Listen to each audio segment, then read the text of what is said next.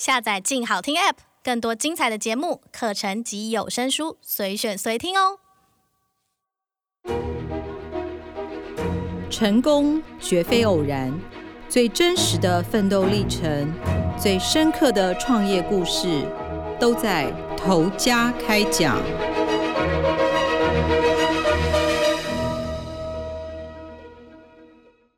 各位听众，大家好，欢迎收听由静好听与静周刊共同制作播出的节目《投家开讲》，我是静周刊财经人物组记者王小军。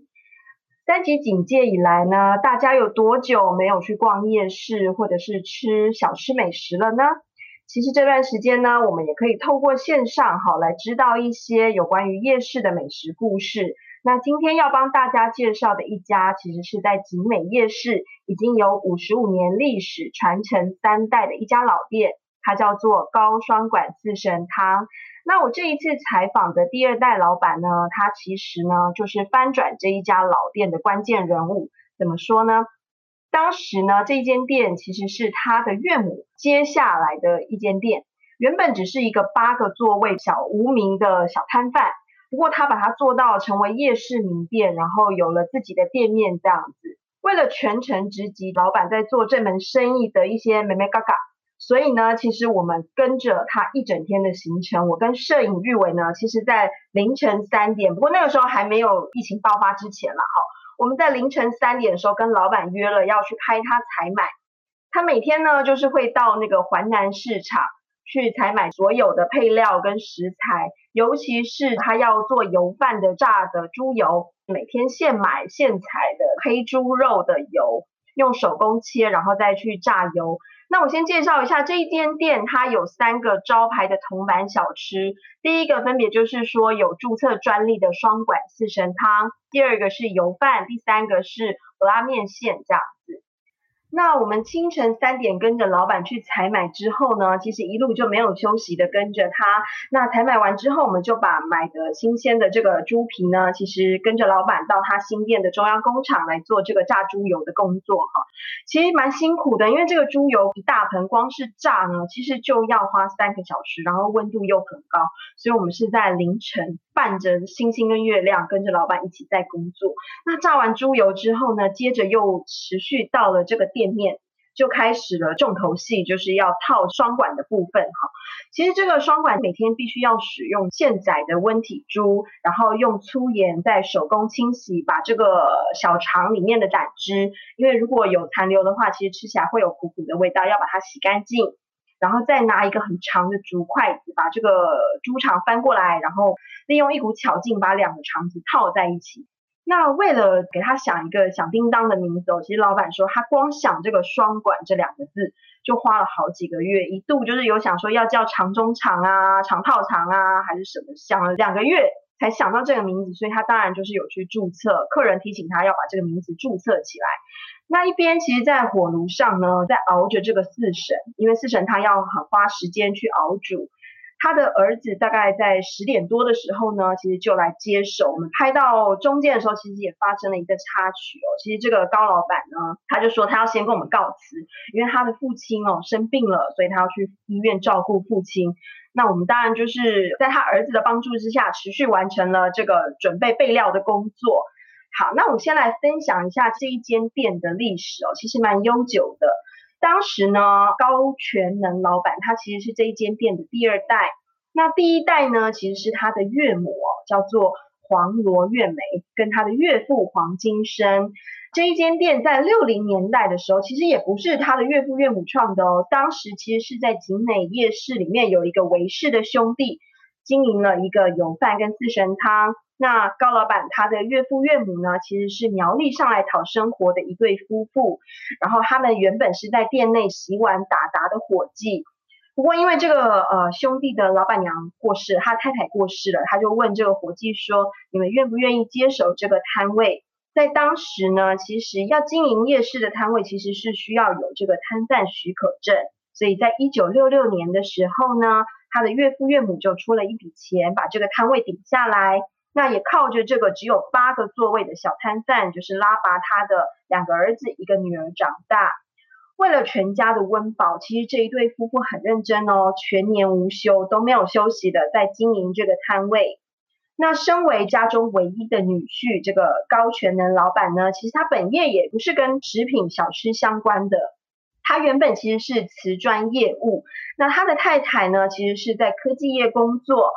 那原本这个摊位其实就是他的岳父岳母在经营嘛。不过有一段时间岳母身体不好，因为胆结石住院，他很烦恼，就是这个摊位他的孩子都不愿意接。那高老板呢，去医院探望岳母的时候，看到岳母很落寞的神情，他其实不忍心，他就说：“好吧，不然我来帮你。”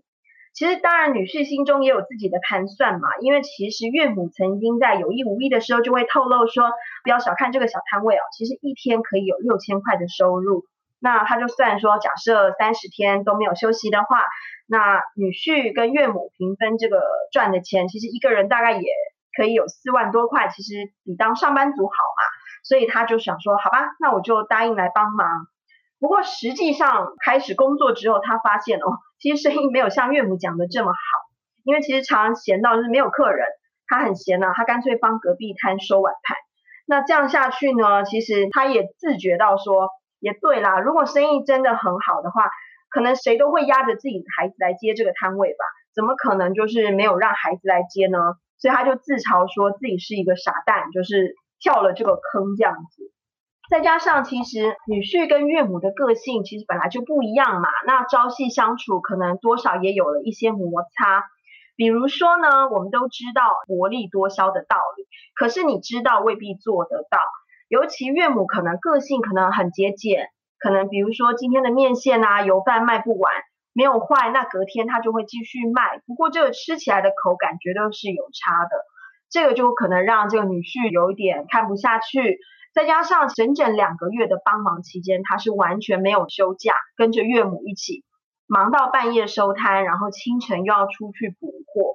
所以其实坐下来哦，即使他是年轻人，他的体力上也觉得有点吃不消。他曾经跟太太说，请太太去告诉妈妈说他不想做了。不过就在这个时候，准备要说出口的时候呢，没想到就是岳母家发生了大变故，他的大舅子呢发生车祸，意外的过世了。那看到岳母遭逢丧子打击呢，原本要说出口的话，现在也说不出口了。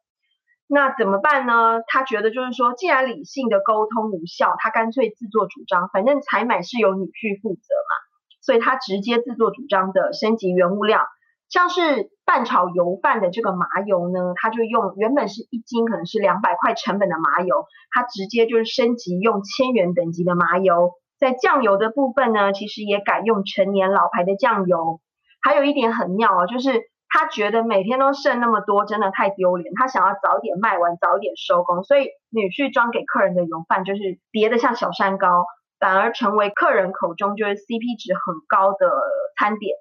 所以一传十，十传百，生意就越来越好。他就很自豪的说：“其实哦，他当时他两天卖的油饭呢、是岳母以前一个月卖的量哦。然后他拿出当时就是手工拌油饭的，有点像划船的这种木桨哦。其实他说他一天就要手工拌两百斤的油饭，那一个月的记录，其实当时在台北市没有几个人能够破这个记录。”然后岳母呢，当然其实也蛮佩服他，不过呢，不会轻易的把那个赞美啊、夸奖啊说出口这样子。不过真正呢，让这个小摊位一战成名的这个双管的研发哦，大家可能意想不到，其实竟然是因为客人找茬。因为其实高老板他自己的父亲呢，以前是屠宰户，所以呢，他们对于猪的啊每一个部位啊、口感啊怎么样，吃起来他们其实都非常清楚。那在他们自己人哦，就是会把最好吃的部位留给自己吃嘛。他说，在猪肠的部分呢，其实有一根是连接胃的部分的，这个叫做猪肠头，其实吃起来口感特别好。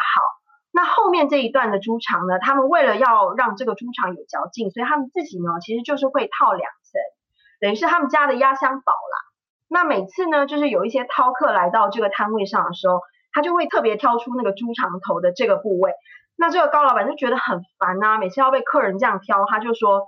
那不然干脆就是把自家的这个压箱宝拿出来，让客人也可以吃到这个好料。不过为了做这个东西哦，其实纯手工，非常花时间，他们每天就是要忙十六个小时，当时的岳父岳母，甚至他自己的爸妈都会来帮忙做这个双管的部分。那全家人其实很忙啊，忙到甚至连上厕所啊、吃饭的时间都要跟时间赛跑这样子。但是因为靠着这个真材实料，加上这个铜板价，很快速的就让这个小摊位的生意一炮而红。高老板特别印象深刻，有一位七十多岁的老客人，他专程哦，就是从士林来吃，然后吃完之后，他就跟这个老板说：“我跟你预言，当我来第二次的时候，你的生意会大红。”其实当时他刚接手这个摊位的时候，刚好台湾发生这个九二一大地震，当时的百业萧条，不过他完全没有遭受到这个影响，生意反而就一炮而红，蒸蒸日上哦。所以他就想到这个客人预言的话这样子。那他的妻子呢，依旧是在科技公司上班，下了班之后，因为生意很好，太太会到这个摊位上来帮忙。那也曾经因为就是在路上耽搁，那这个高老板一整天从中午开始备料，然后三点开始出摊，一直忙到傍晚，都没有人来跟他替手的时候，他联络不上太太，气到把手机直接摔烂。那这个时候他的儿子就必须要当爸爸妈妈中间的这个润滑剂。虽然生意非常好哦，不过其实夜市人生哦，并不像电视啊或者是偶像剧演的这么美好，也充斥了不少光怪陆离的现象。像是呢，他曾经遇到就是员工手脚不干净啊，连就是储藏室的那个瓦斯桶、汤匙都被偷，甚至生意太好，其实也可能会招来嫉妒。像是他在炸猪油的时候，就曾多次被举报空气污染。反正他叹了一口气，就是说，哎，生意太好，到最后就是没有朋友。再加上最后就是房东呢，一次涨了快两万块的房租，成为压垮他的最后一根稻草。在二零一一年的时候呢，他就决定了放弃这个摊位，决定另辟战场。不过在这个过程当中，也有一个小插曲，因为这个摊位其实呢是他的岳母的，因为女婿的身份其实没有办法继承这个摊位，那岳母又很舍不得这个等于是起家摊位吧，舍不得放弃，所以其实一度呢想要让原本是开计程车的小儿子来复刻这个老店。不过看在这个高老板的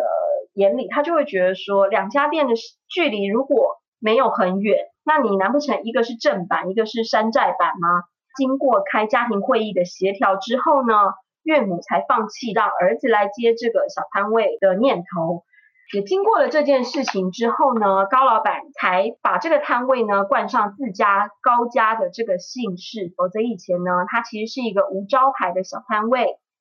那八十几岁的岳母啊，其实从头到尾都没有接受媒体的采访，但是他至今哈有空的时候，还是会到店里来走走看看呐，也会跟以前的员工话家常，一家人还是维持蛮好的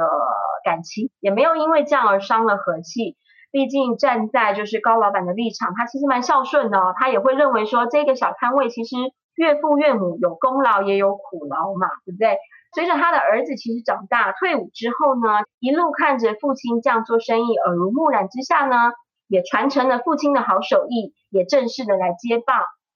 那父子呢也做了一些改变，比如说他们的蚵仔米索的汤头呢，原本是柴鱼的清高汤，那后来他们加入了猪啊鸡骨去熬了比较浓郁的高汤。那以前岳母的四神汤呢，其实只有一人一种配料，不过就卖得下下叫了哈。不过他们自己开了店面，觉得既然我灌上四神汤，我就真的要货真价实的给客人四种配料，所以就加入了淮山啊、芡实啊、莲子啊、薏仁，真正的这些四神的到位这样子。